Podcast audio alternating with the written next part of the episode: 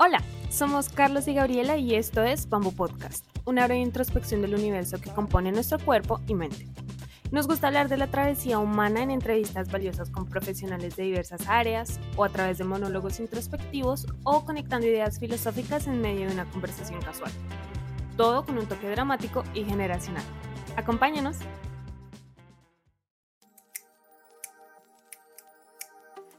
No hay que huirle al dolor, no hay que huirle al enojo, no hay que huirle a la tristeza. Creo que son estados emocionales em, importantes, que hay que entenderlos, hay que reflexionarlos. Y bueno, lo que se vende es casi, casi que nunca te quejes, es súper productivo, es súper feliz, eh, levántate a las 5 de la mañana y ya con eso te garantizaremos el éxito. Vamos, estoy caricaturizando un poco, pero eh, ese es un gran problema. Y a mí lo que me preocupa mucho de esto es que la gente desde su desesperación caen en estas redes de falso apoyo. A veces por ignorancia, por desconocimiento, pero muchas otras, Carlos, porque justamente lo que prometen es la rapidez del alivio. Hola a todos, bienvenidos a la quinta temporada de Bamboo Podcast. Es un gusto estar de nuevo por acá con ustedes, espero que todo vaya muy bien y además que estén avanzando con todo lo que se han propuesto para este 2023. En esta nueva temporada queremos abordar una nueva temática desde diferentes perspectivas y que nuestros invitados nos compartan ideas inspiradoras para seguir explorando juntos el universo que compone nuestro cuerpo y mente. Hoy se encuentra con nosotros Amapola Garduño y es con quien empezaremos a desarrollar la temática de cómo encontrar sentido a lo que hacemos. Hola Amapola, ¿cómo estás? Bienvenida a Bamboo Podcast. Hola Carlos, ¿qué tal? Muchas gracias por la invitación. Muy bien, gracias. Gracias a ti. Les cuento que Amapola, licenciada en psicología por la Universidad Iberoamericana, tiene una maestría en psicoterapia analítica y una especialidad en psicoanálisis. Es miembro activo de organizaciones enfocadas en psicoanálisis y en su consultorio privado atiende niños, adolescentes y adultos. Y bueno, para empezar el episodio y para dar una definición, un contexto general, me gustaría preguntarte cómo definirías el acto consciente e involuntario de buscar sentido, de la búsqueda de sentido. Sí, mira, como psicoanalista, Carlos, considero que antes que otra cosa, lo que moviliza al sujeto en todo momento es su deseo. El deseo es una actividad de la mente que solamente culmina con la muerte. Entonces, al constituirnos como seres deseantes, que es una cualidad, como ya te había dicho, intrínseca del ser humano, nos topamos con la verdad irrefutable de que nunca estaremos satisfechos. Todo el tiempo, o sea, una cualidad que nos constituye es que estamos en falta. Entonces, al estar en falta, se moviliza el deseo. Entonces, yo te diría que el sentido de la vida, como lo estamos planteando, o como quiero plantearlo el día de hoy, no debe centrarse en el objeto del deseo. ¿Qué podría ser el objeto del deseo? Ah, para algunas personas podría ser el éxito, podría ser el dinero, podría ser una relación de pareja, la maternidad. No. Porque cuando sintamos que alcanzamos aquello, que decimos que deseamos, nos veremos orillados a desear otra cosa, y así sucesivamente. De tal modo que desde mi perspectiva, el sentido debería centrarse en el proceso, en la actividad misma de desear cosas. O, en otras palabras, en el trayecto que ilusoriamente nos va a llevar a alcanzar lo que decimos que queremos. Un poco lo que yo quería compartir aquí em, en este foro es que la gente debe entender que, dado que somos seres en falta, em, el sistema social y económico en donde vivimos todo el tiempo nos vende la falsa idea de que comprando X o Y, adquiriendo X o Y, estaremos completos. Y nunca funciona así. Entonces, lo que vemos, Carlos, es una sociedad profundamente frustrada, em, insatisfecha y todo el tiempo añorando esta falsa idea de completud que no existe. La tarea analítica, el psicoanálisis, precisamente lo que, lo que busca eh, es que el sujeto se dé cuenta,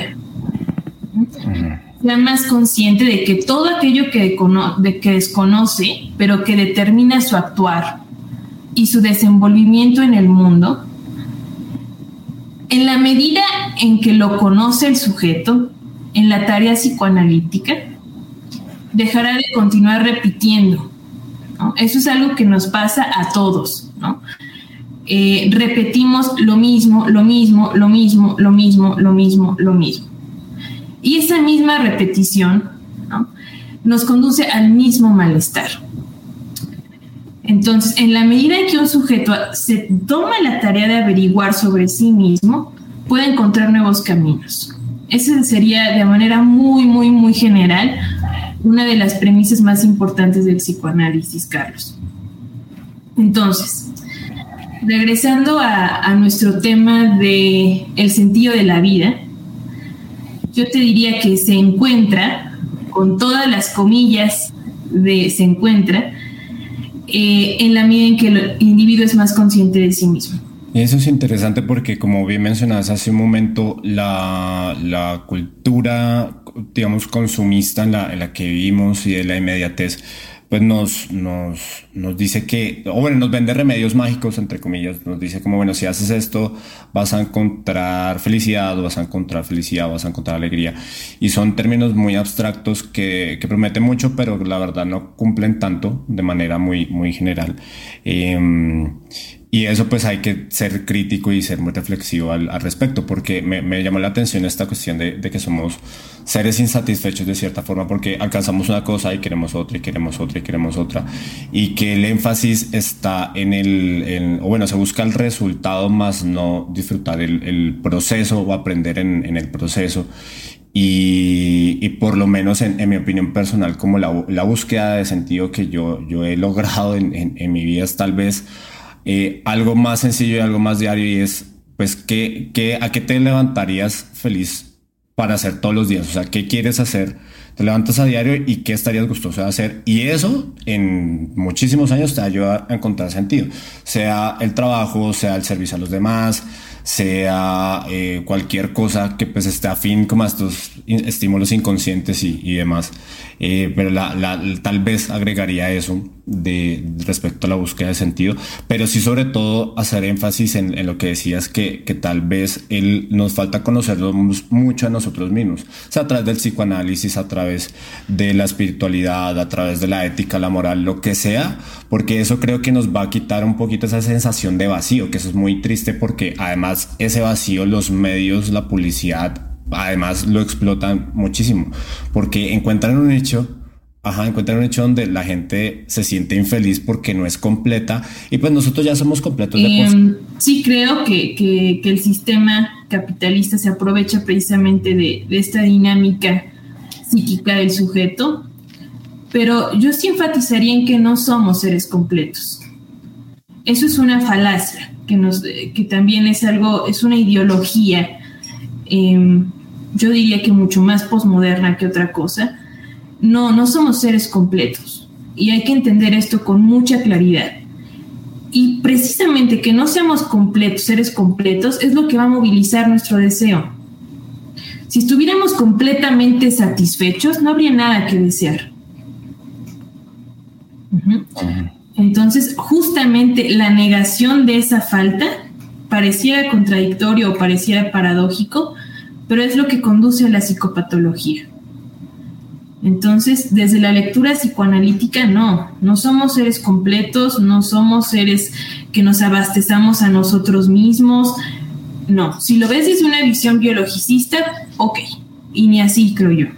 Pero desde una visión psíquica del individuo, no somos seres completos, somos seres en falta. Aníbal, profesional, eh, porque ya hablamos un, poco del, contexto y, nos abriste mucho la perspectiva al, respecto y en cuestión sobre todo en, el psicoanálisis, ¿nos podrías compartir eh, cuál fue en, este proceso, en todo lo que hablamos como el momento de inspiración, el que marcó un antes y un después, el que te ha llevado a encontrar sentido, tal vez no definitivamente, pero sí en el proceso, en lo que haces a diario? O sea, puede ser un momento de adversidad o de revelación. Yo podría decirte que para mí eh, el ejercicio del psicoanalista se entiende siempre en la relación entre el analista y el analizante. A mí no me gusta decir paciente, ¿no? Pero bueno, sería el analista y el paciente, el analista y el analizante. Entonces, justamente lo que se va co-construyendo entre ambos todo el tiempo em, son nuevos significados, nuevos sentidos. Por eso te digo que no es un solo sentido. Se va construyendo nuevos sentidos en esta relación a través de nuevas narrativas. Entonces, em, muchas veces eh, nos encontramos con que estados emocionales carecen de sentido, carecen de significado. Entonces, el psicoanalista está entrenado precisamente para realizar esta tarea. Proporcionarle sentido a lo que carecía de sentido, proporcionarle significado a lo que carecía de significado. Y esto suena fácil, pero es una gran labor que no se da en una sesión, se da en un proceso, el proceso psicoanalítico. Em, entonces, eh, en la medida en la que nosotros nos conocemos más a nosotros, a, nosotros mismos, tomamos mejores decisiones, aliviamos sintomatología, mejora nuestras relaciones interpersonales, es decir, la vida emocional, afectiva del individuo se enriquece. Em, no sé si respondo a tu pregunta, Carlos, o quisieras agregar algo. Sí, sí, en, realidad el punto que buscaba resaltar era como, no sé, por ejemplo, todos en, nuestras carreras profesionales o, mientras estamos estudiando o ya cuando estamos ejerciendo, tenemos un punto donde decimos, no sé, en, tu caso, por ejemplo, en el psicoanálisis decir, este, este fue el momento donde yo entendí que esto era lo mío y que todas estas herramientas que he aprendido me empezaron a, hacer sentido. Yo tal vez, y, voy a compartir un poco mi experiencia, el, el, momento así de revelación que, que, pude haber tenido y ese momento de revelación eh, tal vez inconscientemente lo supe por por cómo fui creciendo, o más bien cómo fui explorando mi camino laboral. Entonces, yo en un inicio, pues no empecé, yo, soy colombiano, entonces pues me vine a vivir a México, no tenía, empecé a buscar trabajo también para solucionar el tema migratorio, no lo encontré y eso de cierta forma me fue llevando a emprender. Entonces, fue un proceso de autoconocimiento que tomó un par de años y en ese proceso yo entendí que tal vez el camino donde yo, donde yo pensaba que iba a ser como mi desarrollo personal y profesional, pues no era y eso me llevó a otro. Ese fue como más o menos el momento donde dije, bueno, a lo mejor no necesito buscar una empresa, a lo mejor puedo hacer la mía. Ese fue el, análisis que hice. Y ese análisis lo hice ya con el tiempo. O sea, eso no, no creas que fue así en el momento que dije, ay, ya voy a emprender y no. Se hace en la posteriori, ¿no? Este tipo de reflexiones. No en el momento, sino como que después. Sí, justamente. Y creo que, creo que justamente esas reflexiones, ese proceso de autoconocimiento, el, en terapia particularmente, y, sí, con, con, todas las ideas, eh, yo creo que todo ese tipo de, conocimiento y de, de, introspección uno lo, lo tiene que hacer eh, pues es valioso hacerlo de vez en cuando y cuestionarse lo que mencionabas hace un rato, pero como bien dices, esa posterior, o sea, yo con los años entendí que, bueno, pues ese, ese ha sido, o sea, tal vez estaba triste, estaba deprimido porque no conseguía trabajo, pero tal vez por ahí no era, tal vez mis, mis capacidades en ese momento iban enfocadas por otro lado eh, y eso fue lo que, lo que ya con el tiempo dije, ah, pues por, por aquí era. Y si tal vez años antes lo hubiera entendido, hubiera sido más llevadero. Lo que pasa es que, claro, no tenía las herramientas, no tenía conocimiento, o sea, tenía estaba como en una versión muy adecuada para ese momento y tenía y estaba respondiendo muy bien conforme lo que tenía en ese momento. Pero todo esto lo, lo digo es, es porque eh, la, la, la, lo que tú nos acabas de contar creo que es la descripción de cómo el proceso psicoanalítico nos va llevando para entender ese tipo de cosas y eso es muy bonito porque entonces empiezas a entender, a dar sentido, hablando de, la temática de, de, lo que haces, no en un sentido completo, sino en un sentido de, bueno, pues lo que estoy haciendo tiene algún valor y estoy en proceso, entonces lo que era antes, lo que, los errores que tenía antes, pues a lo mejor los sigo cometiendo, pero de menor manera. Eh, y este proceso de autoconocimiento a través del psicoanálisis creo que nos ayuda a, ir mejorando y optimizando, pues ese, bueno, optimizando no porque no somos máquinas, ¿verdad? Pero, pero mejorando ciertos comportamientos y ciertas, ciertas actitudes. Y, y eso, antes de, del episodio me contabas un poquito que habían, que, en tu proceso profesional, en, tu consultorio, habían como ciertos retos a los que te habías enfrentado o que te habían limitado de cierta forma. ¿Nos podrías contar un poquito más de eso? Una de las grandes dificultades, eh, que no es precisamente que me encuentre en el consultorio, pero sí lo veo, es esta oleada, ¿no? De curas positivas, eh, que la positividad, que alivios fáciles, los cinco pasos para ser más felices, todo este tipo de, ideologías que no se sostienen verdaderamente en nada, ¿no? Coaches de vida, tengan mucho cuidado con eso, por favor, ¿no? Eh, justamente eh, lo que venden a la gente es que cada vez se tolere menos la frustración. Entonces, yo considero que em, la frustración y el dolor son partes fundamentales de la vida. Fíjate incluso como tú en la pregunta anterior dices, ¿qué momento de adversidad te hizo encontrar el sentido de la vida? O sea, ¿cómo ligamos todo el tiempo momentos de adversidad, de dolor, de frustración, con entendernos a nosotros mismos? Entonces, a ver, no hay que huirle al dolor, no hay que huirle al enojo, no hay que huirle a la tristeza. Creo que son estados emocionales em, importantes, que hay que entenderlos, hay que reflexionarlos. Y bueno, lo que se vende es casi, casi que nunca te quejes, es súper productivo, es súper feliz, eh, levántate a las 5 de la mañana y ya con eso te garantizaremos el éxito. Vamos, estoy caricaturizando un poco, pero eh, ese es un gran problema. Y a mí lo que me preocupa mucho de esto es que la gente desde su desesperación caen en estas redes de falso apoyo. A veces por ignorancia, por desconocimiento, pero muchas otras, Carlos, porque justamente lo que prometen es la rapidez del alivio, la rapidez del alivio al sufrimiento. Y no, para nada funciona así. Absolutamente no funciona así. El, el verdadero cambio siempre es interno, lleva tiempo. Y a ver, la realidad es que muchas personas no están dispuestas a ello. Está bien, pero como tú mencionabas hace un rato, hay que ser muy críticos con lo que estamos consumiendo. Hay que ser muy críticos con lo que nos están vendiendo. Y bueno, yo soy partidaria que nada que merezca la pena en esta vida es rápido y mucho menos es sencillo. eso, por un lado. Por otro lado, otra gran dificultad a la que me he enfrentado es que hoy por hoy no existe ninguna ley que regule propiamente el tratamiento de la salud mental. Fíjate qué gran problemática.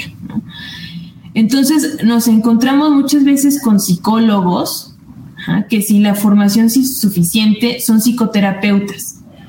Aquí es muy importante que la gente entienda la diferencia entre un psicólogo, un psicoterapeuta, un psicoanalista, un psiquiatra, porque ¿qué pasa? Salen de la carrera de psicología y montan su consultorio. Fatal, garrafal, ¿no? o sea, muy mal. Para, para poner un consultorio, dedicarte a la psicoterapia, tienen que tener por lo menos, por lo menos estudios de maestría, en el enfoque que tú quieras.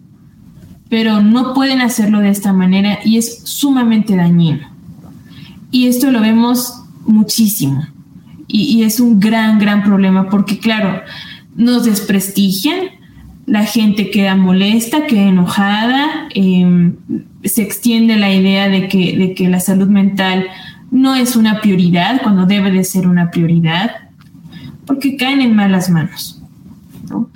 Entonces, sí, si yo le diría a la gente em, que verifiquen muy bien las cartas de presentación de los profesionales de la salud mental antes de tomar la decisión de, de iniciar psicoterapia con X o Y, o de ir con tal eh, persona, ¿no? Digo, en, el mejor de los casos que sea psicólogo, en el mejor de los casos, pero si no es ya, si dice no es psicólogo, nada más diplomado en X, ya ahí ya este, duda mucho, ¿no?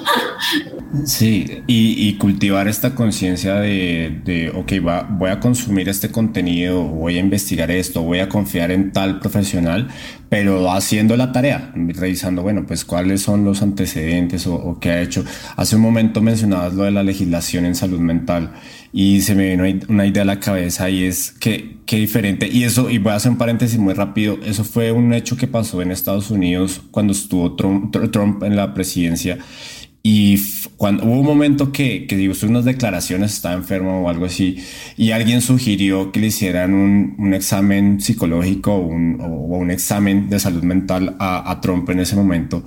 Eh, claro, pues obviamente eso jamás en la vida iba a pasar, pero traigo esta idea porque, pues qué pertinente fuera que, que muchos de nuestros líderes pasaran por un proceso así porque si de por sí los cargos a los que son eh, a los que son eh, elegidos pues son tienen una complejidad muy grande eh, pues súmale todos los vicios que puedan tener. O sea todos los vicios en cuestión psicológica corrupción. Que existe un enfermo en el en el poder o un sociópata en el poder es, es tremendo no es, es, es, tremendo, sí, tal cual, porque eso, eso, el problema es que si una persona está en una posición de poder con, con ciertas características, yo no soy profesional, entonces no va a lanzar diagnósticos, pero con ciertas características, pues eso puede tener un impacto grandísimo en, en, años en un país, en una comunidad, en, en, lo que sea. Y por eso, o sea, creo que uno de los requisitos para, para, que claro, pues eso jamás va a pasar, pero, pero para nuestros dirigentes o a nuestros, eh, nuestros jefes, nuestros supervisores es, pues, hablemos de salud mental. Porque entonces el problema es que si alguien tiene, tiene, si algún jefe pues no está, tiene aires autoritarios o no es empático, lo que sea, pues eso termina repercutiendo en un montón de cosas y, y eso debería ser tomado un poco más, más en serio. Eh, y sí, quería hacer ese, ese, esa, traer como esa idea porque eso es importante. O sea, además de, de, que, bueno, vamos a tener por un lado profesionales que realmente sean profesionales y que no sean pues simplemente eh, condensar información de muchísimos años en cuestión médica, en cuestión psicológica, en pues en cursos o en como en, ideas o terapias que no son tan consecuentes con lo que realmente es. Eso también, eso debería ser eh, regulado de, de, Digo, ahorita que estás hablando de la salud mental de, de los líderes, eh, yo no me iría tan lejos, Carlos. O sea, eso es importantísimo, pero también me iría Aquí importante es que el profesional de la salud mental tenga buena salud mental. Y creo que esto es algo de lo que poco se habla, ¿no? Eh, y tampoco está regulado. Entonces, digo, hablando de los problemas eh, mm, que yo veo en todo este sistema que, carece de, de, muchas leyes, mucha estructura, ¿no? Es esto eh, por ejemplo, algo, una, una, ventaja que sí considero que tenemos los psicoanalistas, no es por echarnos porras, pero vamos, durante el entrenamiento como psicoanalista, que por lo menos son de cuatro a seis años, nos exigen a nosotros estar en una terapia psicoanalítica, por lo menos esos seis años. Entonces, esto es una gran ventaja frente a otro tipo de corrientes o incluso yo diría desde los estudiantes de psicología. Creo que tiene que haber una regulación en quién es candidato a estudiar este tipo de carreras y quién definitivamente no. Sí, un, filtro más, más rígido. Y había, había otro punto que mencionabas antes de, en, las respuestas que, que, habíamos hablado previamente. Hablabas también sobre la, el difícil acceso a la, a la salud mental, en cuestión de que en casi todo el mundo me atrevería a afirmar, o por lo menos en, Latinoamérica, eh, una sesión de terapia pues no es accesible a todo el mundo, sea, terapia psicoanalítica o terapia eh, psicológica o psiquiátrica o terapéutica. Y ese, y ese es otro, otro tema eh, interesante, lo, lo mencionabas, porque pues lo ideal es que pues hubiera un mejor acceso a la salud mental y que no y que no digamos que el tema económico no fuera tan tan restrictivo y que más personas tuvieran acceso. Claro, eso responde pues a políticas públicas y a, un montón de cosas para que se pueda eh, por un lado la legislación y demás para que se pueda ofrecer un servicio de salud mental a, en general, o sea, que todos tengamos acceso. Y también por otro lado, mi mejor amigo tuvo, una mala experiencia con, dos terapeutas antes y dijo, no, la terapia psicológica no es para mí, porque tal vez esa persona a la que, o esas, o esas personas con las que estuvo en terapia no, no tenían las credenciales o no tenían el conocimiento necesario. Y él se quedó con la idea, bueno, pues es que pues simplemente la psicología o la terapia psicológica no me funciona, voy a buscar otro método y ahí es cuando llegan estos coaches, o sea, que no, no por demeritar, porque hay gente que sí es realmente preparada en este tema del coaching, pero llega, llegan estas herramientas fáciles a suplir eso y termina generando un vacío más grande. Y eso es muy triste porque además no es, no, o sea, ese caso no debe ser aislado, debe haber mucha gente que uno no, le, no le crean a los psicólogos, a la psicología en general, y que cuando le cree, pues le tiene una experiencia de esas y dice, no, pues ni para qué. O sea, sí, de por sí, ¿no? Hay resistencias ya internas para acudir a un proceso psicoterapéutico, ¿no? Y ahora, imagínate, aunado esas resistencias, eh, porque al inconsciente no le gusta ser descubierto, ¿no? Entonces, aunado esas resistencias ya intrínsecas, caes en malas manos, pues claro, o sea, ya no van a regresar, o van a tener muchas más resistencias para, para ir con un buen profesional. Entonces, sí, totalmente. Quería, quería eh, tomar otro tema del, de la búsqueda de sentido y que es algo que no solamente afecta a la búsqueda de sentido, sino a nuestros hábitos en, general y que creo que tú, por tu postura y tu, y tu formación psicoanalítica sería interesante conocer. Es ¿Cómo podemos afrontar la, procrastinación para evitar caer en un círculo vicioso que nos aleja, aleja poco a poco de lo que queremos? Porque la procrastinación yo creo que a todos nos pasa, la vivimos a diario en mayor o, menor medida. ¿Cómo podemos afrontar esta, este tema? Ok.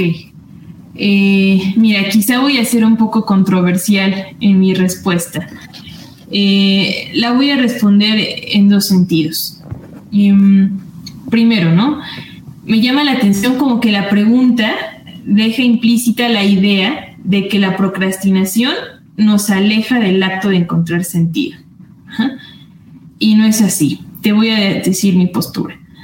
Em, hoy nos encontramos con la idea extendida, generalizada, de que a mayor productividad, mayor felicidad, mayor éxito, eh, en fin, ¿no?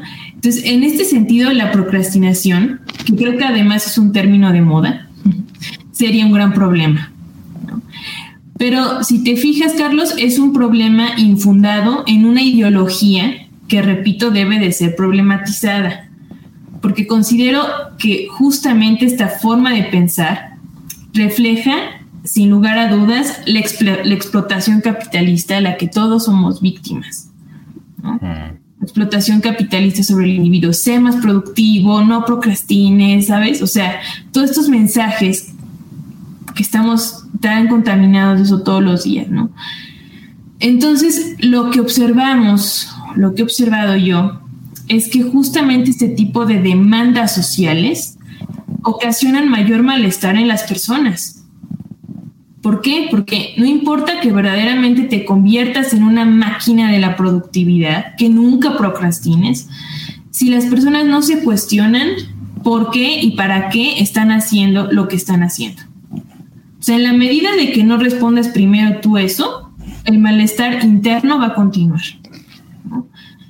Em, y bueno, en segundo lugar, los psicoanalistas eh, entendemos los fenómenos caso por caso. Y esto es muy importante, porque no es igual la persona que procrastina porque no está contenta con su trabajo. imagínate que esto es, un, esto es, el pan de cada día. A la persona que procrastina porque adolece, sufre de una terrible depresión. Entonces, cada caso se entiende de manera diferente. Entonces, decirle a la gente, deja de procrastinar y yo te voy a decir cómo dejar de procrastinar, es algo así como ponerle un curita a una herida que sigue ahí. Y no, o sea, funciona al revés. Hay que atender la herida y dejar de poner ese tipo de parches que nada nos aportan. Lo que yo propongo es que primero eh, nos cuestionemos este tipo de demandas sociales. ¿no? No procrastines, no sé qué, o sea, ¿desde dónde nos están diciendo esto? ¿Por qué nos están diciendo esto? ¿Vale? ¿Por qué es tan importante este valor hoy, en el 2023? ¿Por qué? Sé más productivo, deja de procrastinar, encuentra la motivación. Porque si la gente simplemente se somete, y recalco la palabra somete a este tipo de ideologías, sin atender sus necesidades individuales, lo único que va a pasar es que se sientan más frustrados. ¿no? Por ejemplo, una persona depresiva, por más que quiera dejar de procrastinar, nunca va a dejar de procrastinar, ¿sabes? Y entonces, si todo el tiempo te están diciendo que procrastinar es del diablo, ¿no? Caricaturizan poco. Pues la persona se va a sentir no nada más mal por la depresión, sino mal porque no está cumpliendo con lo que se supone que hay que cumplir. ¿No? Entonces, esa sería mi respuesta. Oye, qué, qué buena respuesta. No, no esperaba esa perspectiva y, y sí, tienes razón, no toca cuestionarse si lo que yo estoy haciendo o lo que estoy postergando más bien a qué responde. Antes de irme en automático y decir, no, pues es que está mal procrastinar, no, hay que ver las causas hay que ver el origen de dónde viene ese, ese inconformismo ese, o ese sentimiento. Yo agregaría que, que tal vez la idea de, de, no hacer las cosas conforme las tenemos que hacer responde más bien eh, a lo que a las expectativas que tenemos nosotros respecto a algo. No sé, yo quiero tener una empresa y, y, y saliendo un poco de este tema productivo utilitario, es, es decir, tengo que para formar esta empresa tengo que formar una estructura. Y si entonces dejo de hacer esto, pues no va a tener empresa. Pero entonces es como en función de, de, de, lo, de, un proyecto o de algo que, que, que, me ayude a salir adelante, que algo que me ayude a, a, a mí y a mi familia a salir adelante, lo, lo, que sea. Pero el análisis que haces en cuestión productiva me parece muy interesante porque si simplemente es ir como en automático y es como tienes que producir, tienes que producir, pero no te cuestiones, entonces sigue adelante. Entonces te doy estos cinco tips para que dejes de procrastinar pero más bien es cuestionar el, el, origen, o sea, no está, no está mal esta idea de, de divagar, eh, y creo que más bien la pregunta iba por el lado de, de a qué te comprometes eh, y en función de qué. Porque entonces si nos hacemos esa pregunta, para alguien que sufre de, depresión, ahorita que mencionabas eso, pues debe ser, debe ser algo muy frustrante porque pues, o sea, si además tengo, tengo este tema, entonces me tengo que enfrentar que no estoy siendo productivo, entonces eso aumenta la intensidad del, de lo que estoy sintiendo. En, entonces es, un poco frustrante. Eh, pero, bueno, retomando y tal vez resumiendo lo, que hemos dicho sobre esto, es, bueno, pues cuestionémonos realmente esto en función de qué y para qué. Eh, para, para qué estoy haciendo lo que estoy haciendo y si estoy procrastinando o entre comillas estoy perdiendo tiempo, bueno, pues qué puedo hacer con eso. El punto es, el punto es cuestionarse y no, y no, y tal vez lo más difícil salir de la, de la, de la búsqueda fácil. O sea, que es, bueno, pues voy a agarrar el celular, voy a ver algo, voy a ver alguna serie. Estoy generalizando porque todos caemos en lo mismo y no pasa nada. Y, y, uno lo puede hacer uno, dos, tres veces, pero a lo mejor a la cuarta uno dice, pues, bueno, pues es que a lo mejor el problema es estructural, a lo mejor es que estoy harto de mi vida, eh, eh, en cuestión de, del empleo, en cuestión de mi pareja, en cuestión de mi familia, y simplemente lo que estoy manifestando con una red social es la consecuencia de algo que viene de mucho más atrás, de un, de un monstruo que te está comiendo de la procrastinación yo lo dejaría en el último, último, último, último lugar. O sea, hay que entender primero por qué tú estás procrastinando, que no es lo mismo por qué Juan está procrastinando a por qué María está procrastinando. Entonces, hay que entenderlo al revés. Bueno, al menos así lo entendemos los psicoanalistas, ¿no? Siguiendo con otra pregunta, eh, y bueno, creo que creo que no es, no, no, por lo que me has contado, más o menos, no, no eres muy de, de dar eh, cosas así específicas por este, por esta crítica, como a las soluciones fáciles y, y demás. Eh, me gustaría preguntarte desde, desde tu opinión profesional, eh, y a lo mejor la experiencia que has tenido con tus pacientes o, las, los diálogos que, eh, que, has tenido con otros colegas y demás, ¿qué estrategias o preguntas, hablando como en este, eh, retomando lo que hablamos hace un rato de cuestionarse, qué preguntas nos podrían ayudar para encontrar sentido o propósito a, a nuestras vidas? Y sobre todo cuando estamos pasando momentos difíciles. Ok, bueno, pues como ya me estás conociendo un poco más, Carlos, yo soy anti consejos. Pero bueno, em, te diría que si la tarea de conocernos a nosotros mismos es em, una tarea inacabable, no podemos dar un consejo a otra persona sin conocerlo, ¿vale? cuando seguramente esa persona no sabe realmente qué es lo que quiere ni por qué lo quiere. Dicho esto, repito, no vayan por soluciones fáciles, debemos aprender a tolerar la frustración, el dolor, porque es parte de la vida. Eh, como ya mencionamos, la positividad que invade redes sociales es altamente nociva y además muy reduccionista. Seamos más críticos con lo que nos rodea, con nosotros mismos, y si verdaderamente quieren explorar el sentido de lo que hacen, yo, Amapola Garduño, les diría acudan a un proceso psicoanalítico. Porque repito, gran parte de lo que decimos que queremos, no sabemos ni por qué lo queremos, ni para qué lo queremos. Entonces, en la medida de que seamos más conscientes de nosotros mismos, nuestra vida emocional se enriquece.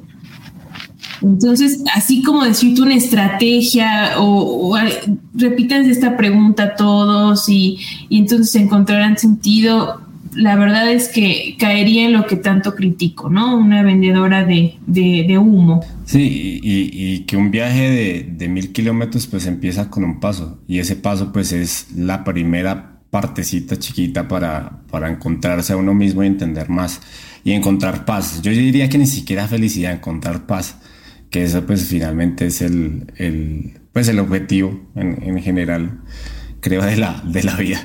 Oye, ¿consideras que, que, la búsqueda de sentido, y bueno, creo que, creo que va más o menos eh, ligando lo que, lo que has conectado previamente, ¿consideras que en la actualidad esta búsqueda de sentido de propósito la hemos perdido, o sea, como que, como que ya simplemente vamos en automático, somos autómatas, hay que producir, hay que vender, hay que hacer dinero. Ah, esa creo que ha sido mi pregunta favorita, Carlos. Un rotundo sí, un rotundo sí, sí se ha perdido.